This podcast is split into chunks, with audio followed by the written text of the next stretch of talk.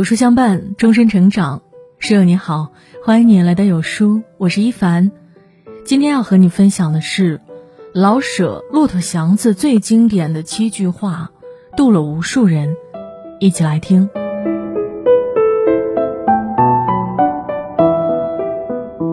曾经看过这样一个帖子：有哪些书初看时不以为意，随着年龄的增长，慢慢觉得是本神作？有个高赞回答是这样的：《骆驼祥子》，第一遍看的是时代的悲剧，第二遍看的是命运的因果，第三遍看的是真实的自己。老舍用同情的笔触描绘了主人公祥子人生的三起三落，他从一个充满梦想的年轻小伙，最终堕落成一个游手好闲的人。很多看似是命运的捉弄，其实是个人选择的结果。读懂《骆驼祥子》中这七句话，就懂了认知决定人生结局，收获崭新的人生。没有可怕的，没有可虑的，只要自己好好干，就必定成功。祥子出生在贫瘠的农村，十几岁就来到北平做起了人力车夫，除了一身力气，他一无所有。最初学拉车的时候啊，祥子脚脖子肿得像两条瓢子，但他仍咬牙坚持着。不过两三个星期的时间，祥子就把自己的腿脚练得像蒲扇珊瑚一样飞快。祥子不仅有一股韧劲儿，还满怀希望。他相信，只要踏实肯干，总有一天能攒够钱买一辆属于自己的车，这样就不要给车厂老板份子钱了。祥子就这样一刻不闲地拉了三年车，也熬过了很多苦。夏天的汗从衣服里哗哗拧出。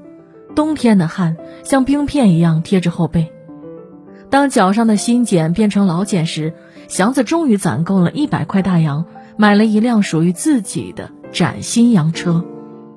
苦难和挫折是生活的本质，人生没有白走的路，每一步都作数。那些默默耕耘的时光里，不用焦虑的自我怀疑，耐心等着，千锤百炼之后，总有苦尽甘来的那一天。一个天真的、发自内心的笑，仿佛把以前的困苦全一笔勾销，而笑着换了个新的世界，像换一件衣服那么容易痛快。人活一世，没有谁的生活是一帆风顺的。祥子的新车买了没多久，就遇到了战乱，车被乱兵抢走了，祥子也被拉去当了壮丁，差点丢了性命。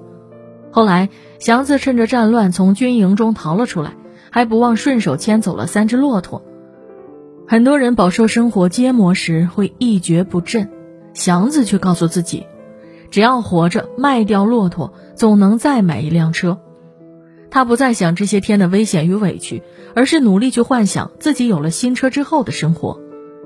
祥子去剃了头，又换了新衣服、新鞋子，仿佛这样自己就能立刻强壮起来。磨难时，祥子就这样借着梦想的慰藉，穿戴整齐的朝着太阳笑着走去。很喜欢一句话：一个人最好的状态是眼里写满故事，脸上却不见风霜。人在任何时候都要有重新出发的勇气，如此才能让所有的坎坷都是过往。人若是看透了自己，便不会小看别人。虎妞是车厂老板的女儿，她泼辣干练，是一个管家的好手，但是人长得丑，年纪也大。他看中了祥子踏实肯干，多次有心亲近，但是祥子想娶的是漂亮清白的姑娘，心底觉得虎妞配不上自己。虎妞用了些不光彩的手段嫁给了祥子，还用自己的私房钱给祥子买了辆车。进入婚姻的祥子一边厌恶虎妞，一边又贪恋着她给的温暖，算计着她的钱财。看似老实木讷的祥子，以为自己是牺牲了爱情，其实骨子里早已权衡过利弊。那些越是不了解自己的人，越容易看低别人。就像孟非所言，所有的优越感都不是来自容貌、知识、财富、地位，它只是来自于缺乏见识和悲悯。活得明白的人都懂得，看重别人才是尊重自己。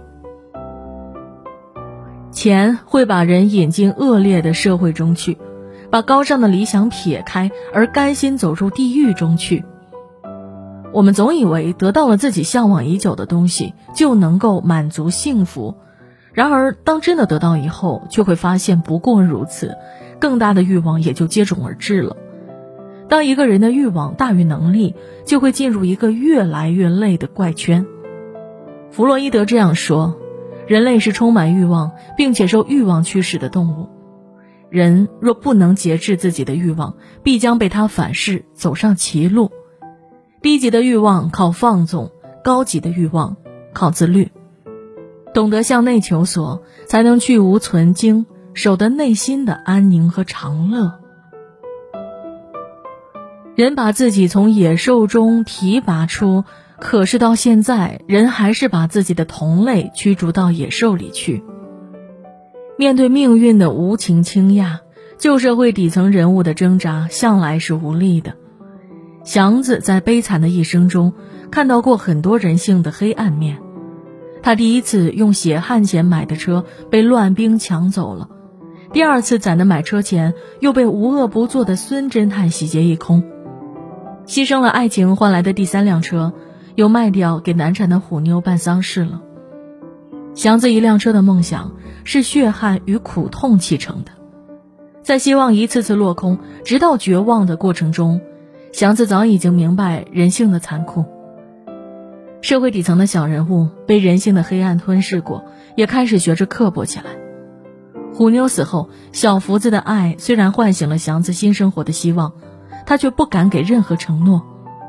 小福子有一个赌鬼的父亲，还有两个未成年的弟弟，娶她就是多了一个无底洞。祥子首先想的是保全自己，等到终于想回来找他时，小福子早已经自杀了。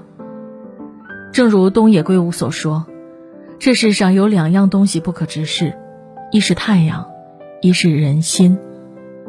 世界上的很多事情并不是非黑即白。”人性也比想象中复杂的多，真正通透的人都懂得，永远不要考验人性。越不肯努力，越自怜。祥子就这样彻底堕落了。以前他有多努力，现在就有多会找安闲自在。买车的心已经冷淡下来了，自己身上的汗自然是能少出一滴就少出一滴，只要能对付一日三餐。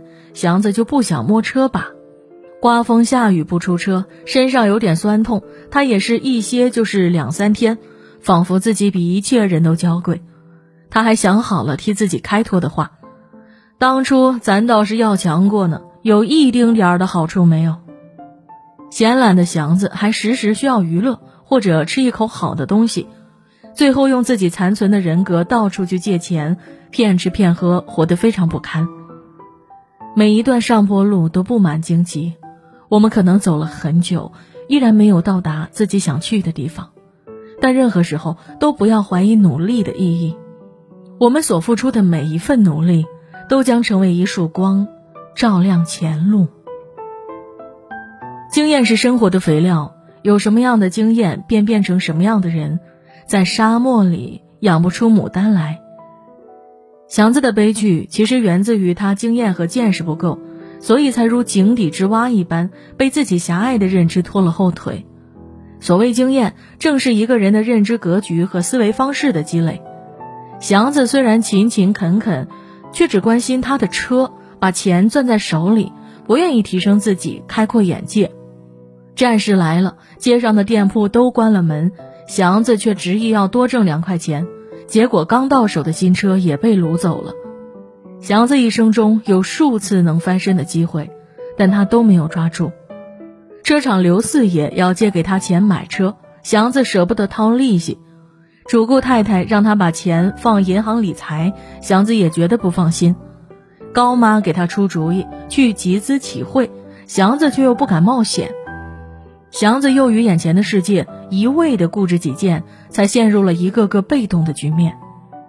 心理学上的管窥效应，说的就是人通过管子看东西，就只能看到管子口径范围内的东西，看不到管子之外的其他。人这一生都在为认知买单，我们永远看不到眼界之外的风景，也过不上认知之外的生活。一个人的命运，就藏在他的认知里。祥子在那个泥沙俱下的时光里，用自己的身躯和命运抗争的模样，何尝不像在红尘中摸爬滚打的普通人呢？他们努力在风雨站起来了，却又被命运的大手无情地按在地上摩擦。然而，领悟了书中的这七句话，就能从祥子跌宕起伏的人生中收获不一样的警示意义，如同《教父》中的一句话。